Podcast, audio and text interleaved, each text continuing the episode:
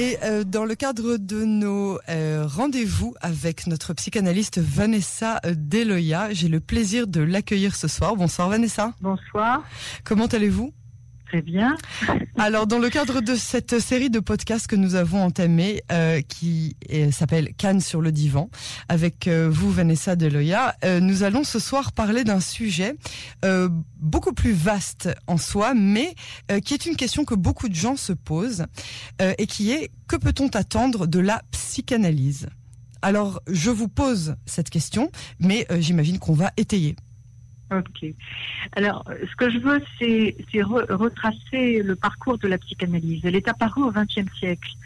Et à l'époque, elle était, euh, on disait que seule la religion pouvait soigner la souffrance psychique. Donc la psychanalyse vient comme un relais aujourd'hui, hein, puisqu'elle continue euh, à nous diviser, mais elle continue aussi à fasciner. Mhm. Elle propose un travail unique de découverte de soi. Euh, en fait, notre manière de réagir au monde est vraiment propre à chacun, spécifique, personnelle. L'espace de la séance en thérapie nous permet de mettre en mots des images euh, et des mots qui sont accompagnés euh, sous le regard du, du thérapeute, qui ne doit pas s'imposer, qui peut être aussi derrière, hein, parce que la psychothérapie euh, est en première séance, mais ensuite on s'allonge. Et en fait, on peut dire que le silence de l'analyse est un silence habité, qui soutient. La thérapie est fondée sur le silence.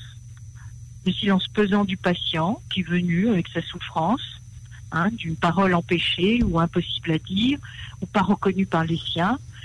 Euh, et aussi, Donc c'est quelque un- chose de voulu, ce silence. ben, c'est un, silence qui, qui lui échappe, hein, parce que ça peut être aussi un silence subi qu'il a, qu'il a assigné. Oui. Euh, et une des grandes vertus de la psychanalyse est de nous amener à de ne pas répéter les mêmes choses. Donc la question de la répétition est fondamentale. La psychanalyse a aussi pour objectif de nous révéler nos loyautés et les faire émerger. Si le psychanalyste intervient trop, il peut interférer à l'élaboration de la parole du patient. Oui. Donc le psy, le psy, en fait, évite de parler de lui-même. Et on, on note que la persistance du passé participe de la fossilisation. Quand on persiste vraiment à revenir sur un symptôme euh, ou sur quelque chose qui fait qu'on a eu mal. Hein Oui. Donc, et, et c'est là où on peut dire que le lien de cause à effet ne justifie pas du tout euh, la démarche euh, sur laquelle on doit st- stationner. Parce que on- le psychanalyste comprend que le patient a eu mal. Mais ce qu'il voudrait, c'est qu'à partir de cette douleur, qu'il arrive à créer autre chose, qui, ne stationne pas, qui ne fossilise pas sur cette douleur ou sur... euh, sur Mais qui canalise son énergie justement sur quelque chose qui va l'en guérir, c'est ça? Oui, absolument. C'est tout l'objectif d'une thérapie. Mhm. Donc, de dénouer nos zones de fragilité, d'accepter aussi le fait qu'on euh, qu'on s'est confié euh, à un esprit euh, inconnu, parce qu'un psy, au départ, c'est quelqu'un d'inconnu, donc Bien on sûr. prend le risque. Mais la vie est composée de risques. Faire confiance, c'est courir le risque d'être déçu, et ne, pas faire confiance, c'est être déçu quoi qu'il arrive. Donc, il faut prendre le risque de, de faire une thérapie. Et en analyse, on a affaire à des anxiétés qui sont traitables et à de l'angoisse existentielle qui, elle, ne s'efface pas parce qu'elle relève de la métaphysique. Et avec cette dernière, qu'est-ce qu'on apprend? On apprend à vivre autrement, sans y être englouti. Freud disait, l'aboutissement d'une psychanalyse était de pouvoir enfin aimer, de travailler au sens de créer et d'inventer. L'aboutissement d'une analyse serait donc de pouvoir supporter et embrasser de l'inédit, à savoir de l'amour ou un succès inespéré, pouvoir dire il m'est arrivé quelque chose d'exaltant.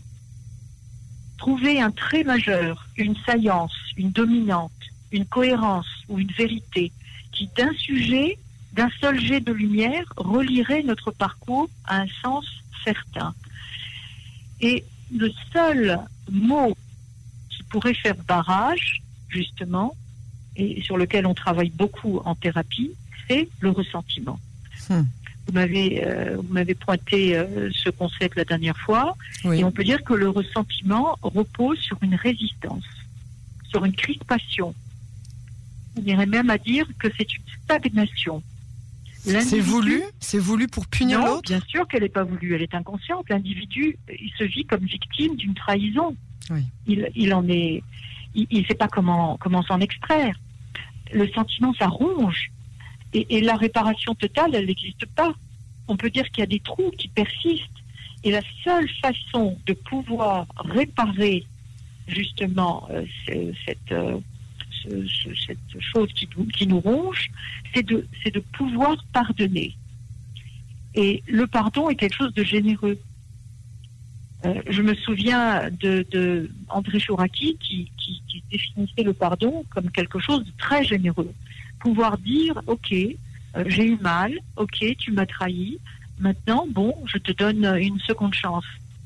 Mais le malade du ressentiment, il considère qu'il n'a pas reçu assez. Et en fait, c'est son insatisfaction qui le barre. Parce qu'il est persuadé que sa colère est juste. On doit résister à cette pulsion mauvaise, parce que ça devient un poison. évidemment, mais alors comment on fait Comment, on fait ben, Comment on fait Pour s'en sortir, la ben sublimation. Il n'y a que la sublimation qui peut vous aider. Alors parlez-nous-en de cette Sublimer le ressentiment par, euh, par d'autres parallèles, que ce soit la danse, la poésie, le regard sur la nature, ne pas céder à son amertume. Parce que l'amertume du sujet peut être régulée par une prise de conscience que la mère, la mère, vous l'entendez, la mère, en fait, c'est je suis amère, je suis, je, c'est le lien à la mère, c'est pas le lien au père. Hein? Donc, c'est, de, c'est, c'est dans cet angle-là qu'il faut aller chercher. Hein. Pourquoi est-ce que l'amertume euh, euh, bloque le sujet? Et, c'est là où on arrive à la nécessité d'une rectitude d'âme.